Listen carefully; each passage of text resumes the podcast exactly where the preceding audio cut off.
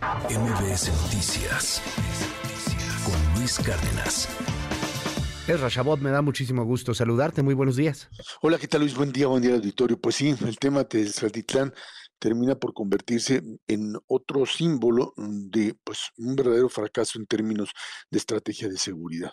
Y bueno, podemos discutir que si las eh, bases eh, o las razones sociales de esto son muy profundas, que si la pobreza está eh, ligada al tema del crimen organizado, lo que obviamente no se sustenta.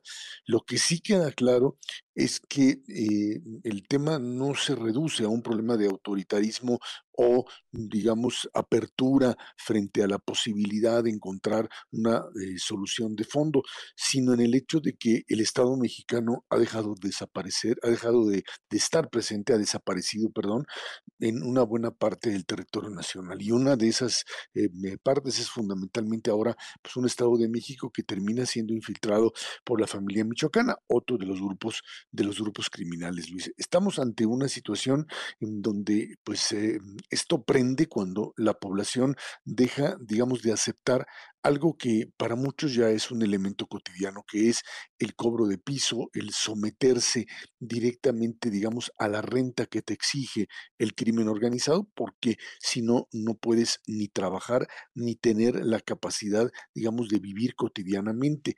Eh, eh, esto, por supuesto, daña eh, en términos primero humanos la forma de vida, al estar viviendo en el terror y en el miedo de aquel que pues te obliga fuera de la ley a pues pagar determinadas cantidades y a vivir bajo el principio de que tienes a alguien con una pistola apuntándote.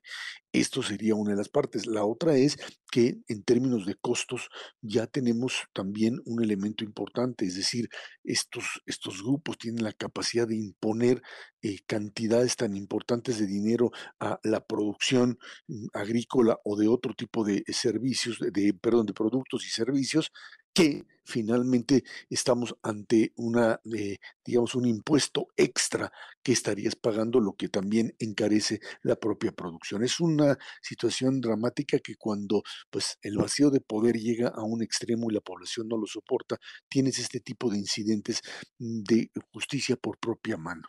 Justicia por propia mano que no puede ser resuelta simplemente con el llamado a, pues vamos a echarle ganas todos y entre todo lo podemos resolver. Eso no funciona si no existe una estrategia de seguridad. Primero, por supuesto, que establezca la posibilidad, la capacidad del Estado para finalmente eh, controlar, sancionar a aquellos que lo imponen.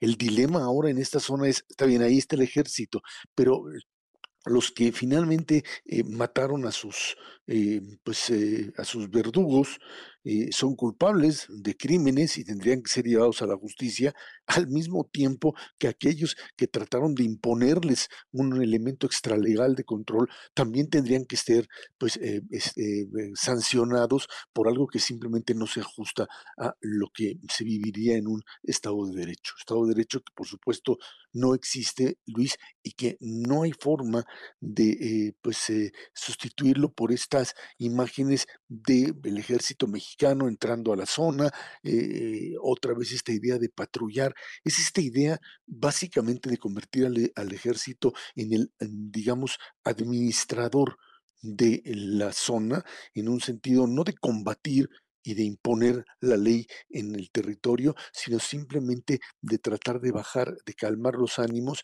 y establecer nuevas formas de convivencia entre el crimen organizado y la población civil.